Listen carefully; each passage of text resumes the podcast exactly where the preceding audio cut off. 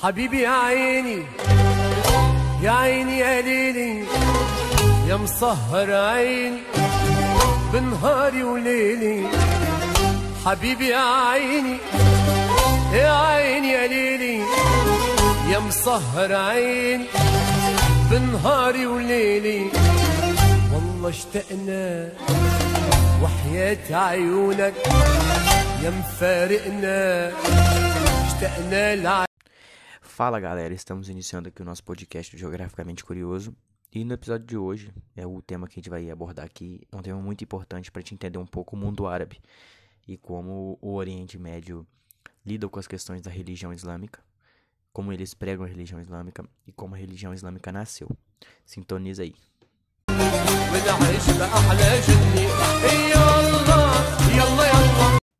O islamismo é uma religião que foi criada no século VII. Maomé era um radical militar e fazia guerrilhas na região de Meca, na Arábia Saudita. Após o governo da cidade de Meca iniciar perseguições contra Maomé, o futuro profeta se refugiou a uma cidade 300 quilômetros dali, a cidade de Al-Medina. Após conquistar alguns fiéis, ao levar a palavra de Alá para a população de Al-Medina, a poeira se abaixou em Meca. Daí então, Maomé decidiu levar os novos fiéis e peregrinar novamente para Meca, marcando aí o início do calendário islâmico, a Égira.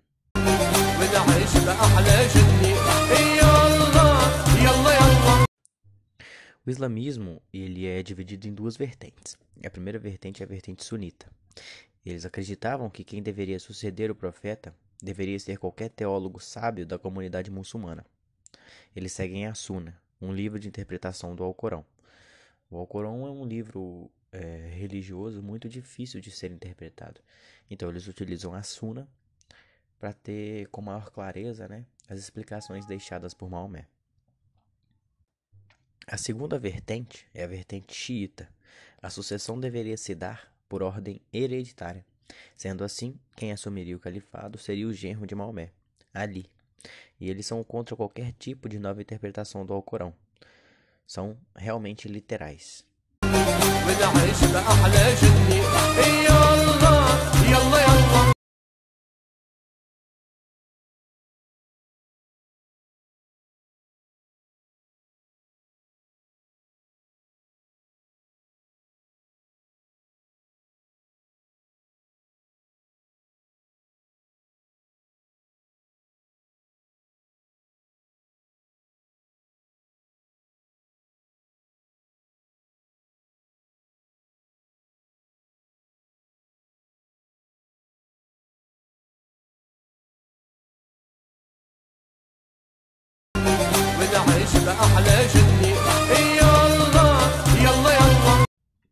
A partir do fim do século XIX, aproximadamente 1890, o Império Otomano entrou em decadência, firmando sua queda com a derrota na Primeira Guerra Mundial, ao lado das potências centrais.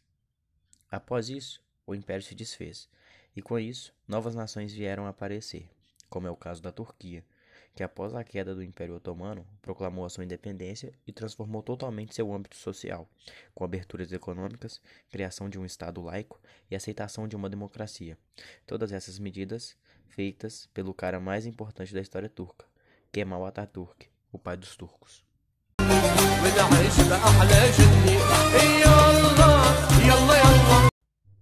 Por que os islâmicos são tão violentos? Bom, os islâmicos não são agressivos. Há os que são, e há os que não são.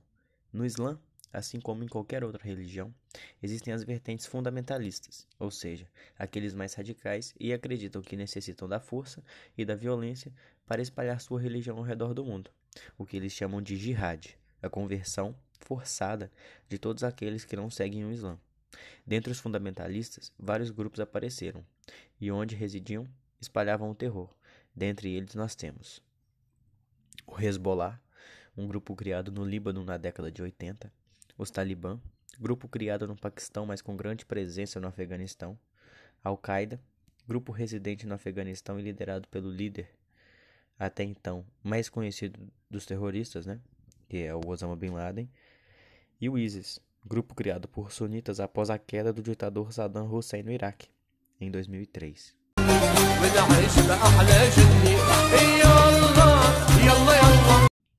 Porque nos países onde o Islã é maioria, são praticamente todos subdesenvolvidos. Bom, o Islã, durante toda a sua história, né, lutou contra a modernidade e contra a ocidentalização. Durante o período do imperialismo, países como a França e a Inglaterra invadiram territórios de maioria islâmica, causando nos muçulmanos um sentimento de revanchismo e ódio. Outro quesito muito importante seria a cultura ocidental, vista com maus olhos pelos islâmicos, com vulgaridade de vestimentas, sexo, drogas e álcool explícitos, algo que é condenado veemente pelo Alcorão.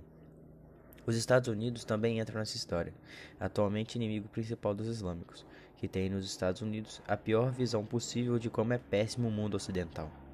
Mas lembrando, ambos são inimigos ideológicos, mas não econômicos, tendo os Emirados Árabes Unidos e a Arábia Saudita como principal exportadora de petróleo para a maior potência do mundo. ونعيش بأحلى جني يلا يلا يلا Vários conflitos existiram durante a história do Oriente Médio, e pelo histórico recente de guerras, muitos países ficam à mercê da pobreza, como é o caso da Síria, do Líbano, do Iraque, do Irã e etc. Todos com regiões muito pobres e atualmente totalitárias e ditatoriais. Mas por que os regimes tão fechados e repressivos? A resposta é simples. Eles mantêm a forma de governo assim, pois ajuda na não ocidentalização do país, negando assim qualquer tipo de materiais ideológicos fora de sua nação, como tecnologias, livros acadêmicos e etc.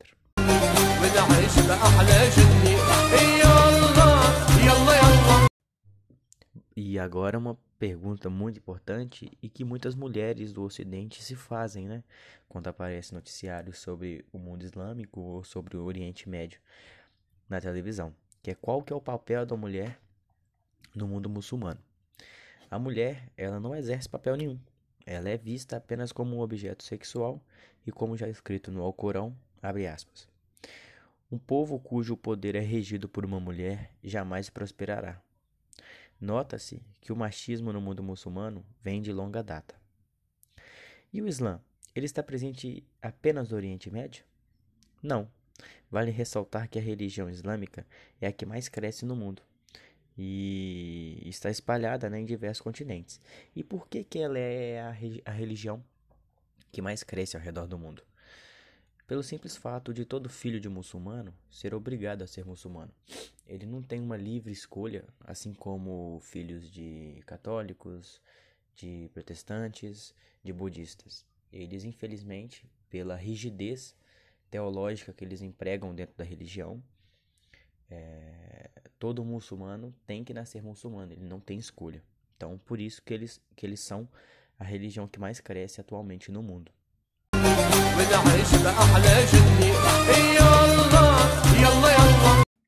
Agora vamos falar dos três principais continentes onde o Islã está presente atualmente.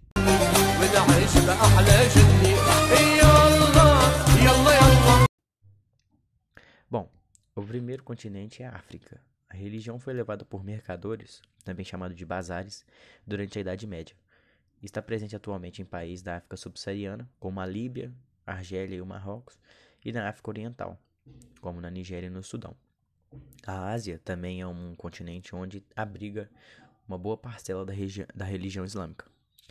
A religião foi levada e implantada à força pelo Império Otomano na conquista do território indiano e indochinês, conhecido atualmente como a Indonésia.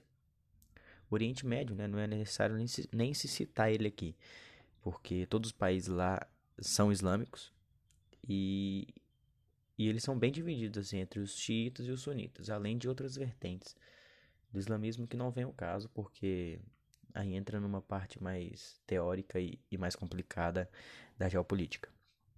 E na Europa, né, não é um continente com a sua maioria islâmica, mas pelas recentes guerras que assolam o Oriente Médio, muitos imigrantes foram à Europa em busca de uma vida melhor.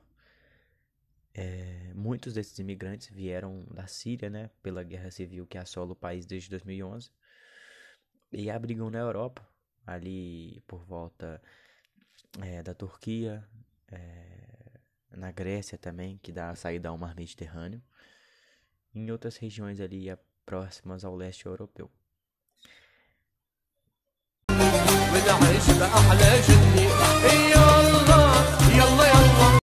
Bom, galera, e agora a gente chegou ao fim do nosso podcast. Um podcast de extrema importância para a gente conhecer um pouco a história dos nossos irmãos de religião e que é bastante importante para a gente entender também a geopolítica atual.